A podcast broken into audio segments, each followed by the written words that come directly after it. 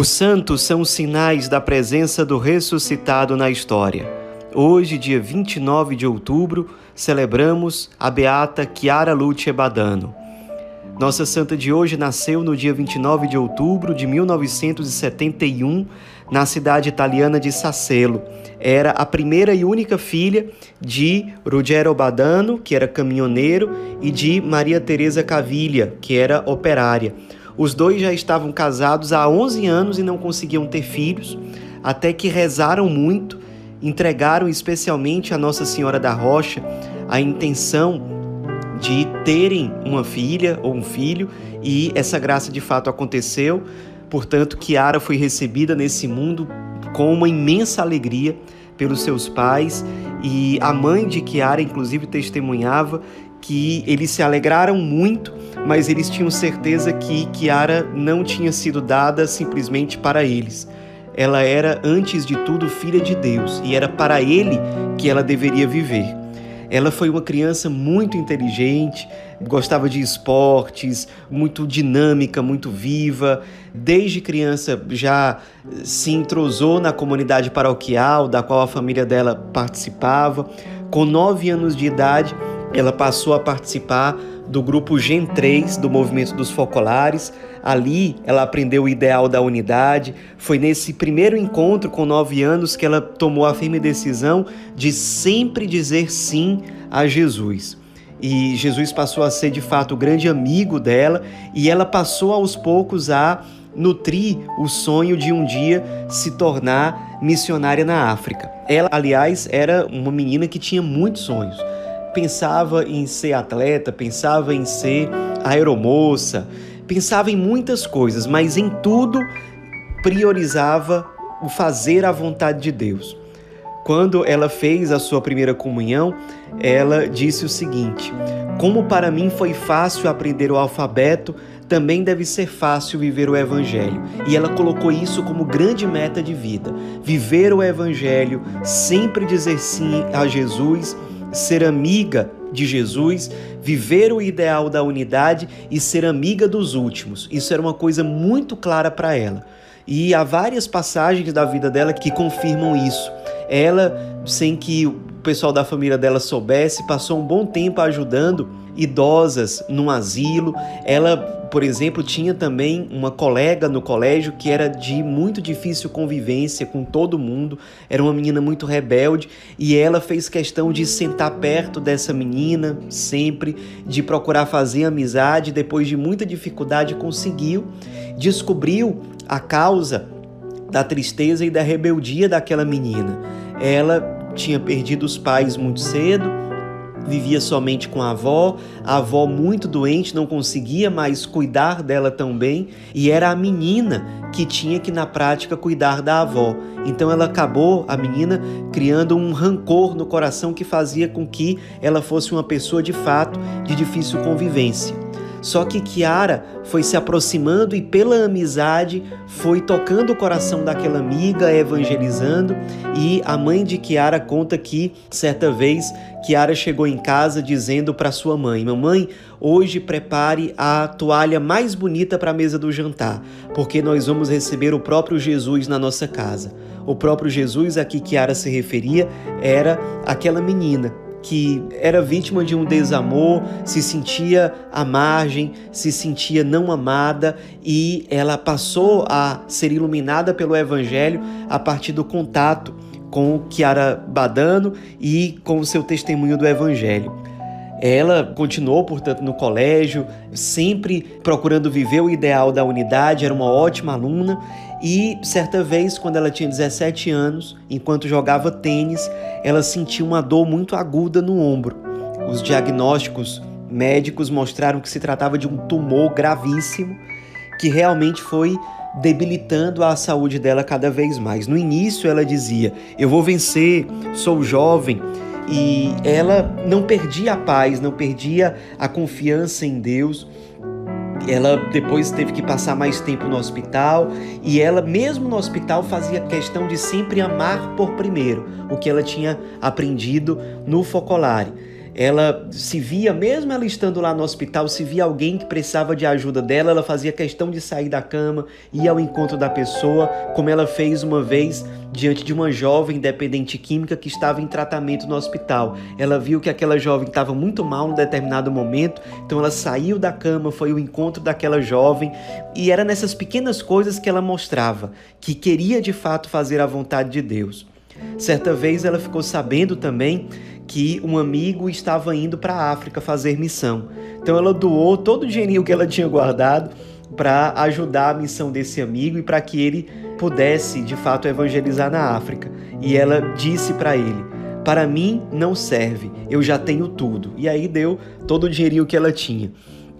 Ela, quando soube que de fato se tratava de algo muito grave, que realmente ia muito provavelmente debilitar a saúde dela de uma forma irreversível, como diz a mãe dela, passou 25 minutos em silêncio, sozinha no hospital, e depois ela sempre demonstrou muita serenidade, muita paz. Pelo contrário, ao invés de sentir rancor, ódio, frustração, ela tinha a preocupação de evangelizar. Desde criança ela já trocava cartas com Chiara Lubick, que era fundadora do movimento dos focolares, e nesse tempo se intensificou a troca de cartas entre elas. Chiara Lubick, inclusive, deu a ela, a Chiara Badano, o nome de Luce, que significa luz. E ela passou a ser conhecida a partir daí como Chiara Luce Badano.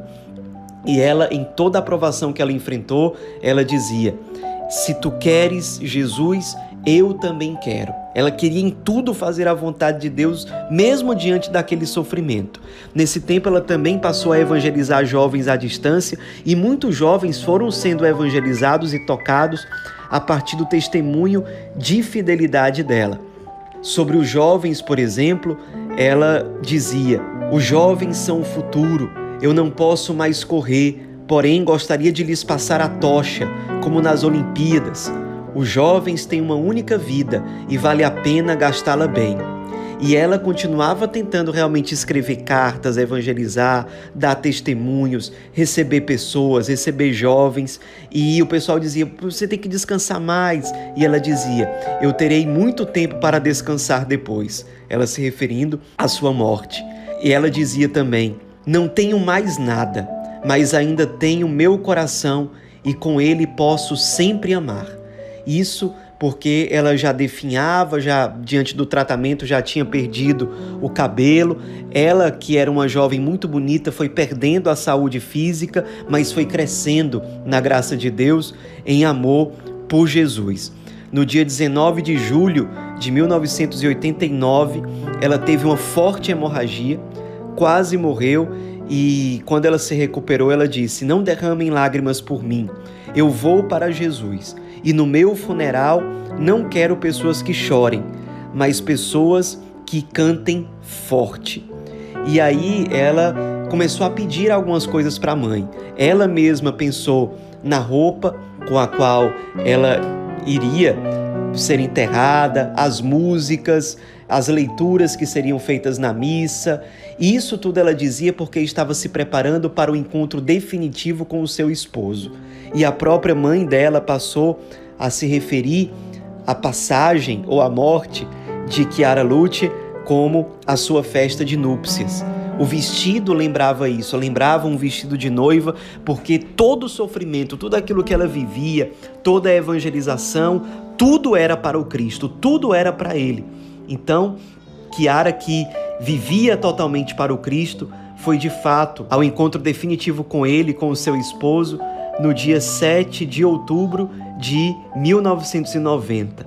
Sua santidade, é, sua fama de santidade logo se espalhou por vários lugares, de modo que no funeral dela estavam presentes mais ou menos duas mil pessoas. No fim das contas, ela foi beatificada pelo Papa Bento XVI no dia 25 de setembro de 2010, depois da constatação da cura milagrosa de um rapaz da cidade de Trieste, na Itália, que foi curado de uma meningite fulminante, Os médicos tinham dado 48 horas apenas de vida para ele e, de forma inexplicável, ele ficou curado depois de pedir intercessão de Chiara Lúcia Badano. Ela que tanto amou os jovens, sempre quis evangelizá-los. Há um relato, inclusive, de uma mãe que, durante o enterro de Chiara Lúcia, pediu que ela intercedesse pela cura do filho daquela mulher, que era um jovem dependente químico. E, de fato, em pouco tempo, esse jovem passou por um processo muito profundo de transformação, de conversão, e depois deu testemunho da sua transformação de vida, da sua ressurreição. Certa vez perguntaram ao bispo da diocese onde fica a cidade de Sacelo o porquê de ele ter dado início ao processo de beatificação de Chiara Lute. E o bispo respondeu da seguinte forma: Disse o bispo de Acqui Dolívio Maritano, que conheceu inclusive pessoalmente Chiara Lute. Pareceu-me que o seu testemunho foi significativo, sobretudo para os jovens. Precisamos de santidade nos dias de hoje. Temos que ajudar os jovens a encontrar uma orientação, um objetivo, a ultrapassar a insegurança e a solidão, os seus enigmas perante os insucessos, o sofrimento, a morte e todas as preocupações. O testemunho de fé e de fortaleza desta jovem é surpreendente, impressiona, leva muitas pessoas a mudar de vida. Temos testemunhos quase todos os dias. Isso é o testemunho de um bispo que conviveu com ela, que a acompanhou especialmente nos últimos momentos da vida dela e que dá testemunho da igreja, que vê naquela jovem um exemplo claro de santidade numa jovem que quis em tudo fazer a vontade de Deus, que sabia que não podia perder tempo para evangelizar, que era preciso aproveitar cada minuto, que quis colocar em prática aquela frase de Chiara Lubick que a marcou desde a infância: serei santa se for santa já. Ela que morreu dizendo como últimas palavras: sejam felizes, porque eu estou feliz. Aprendamos com ela a fazerem tudo à vontade de Deus, a amar Jesus e dizer com a nossa própria vida: Jesus, se tu queres, eu quero. Chiara Lúcia Badano, rogai por nós.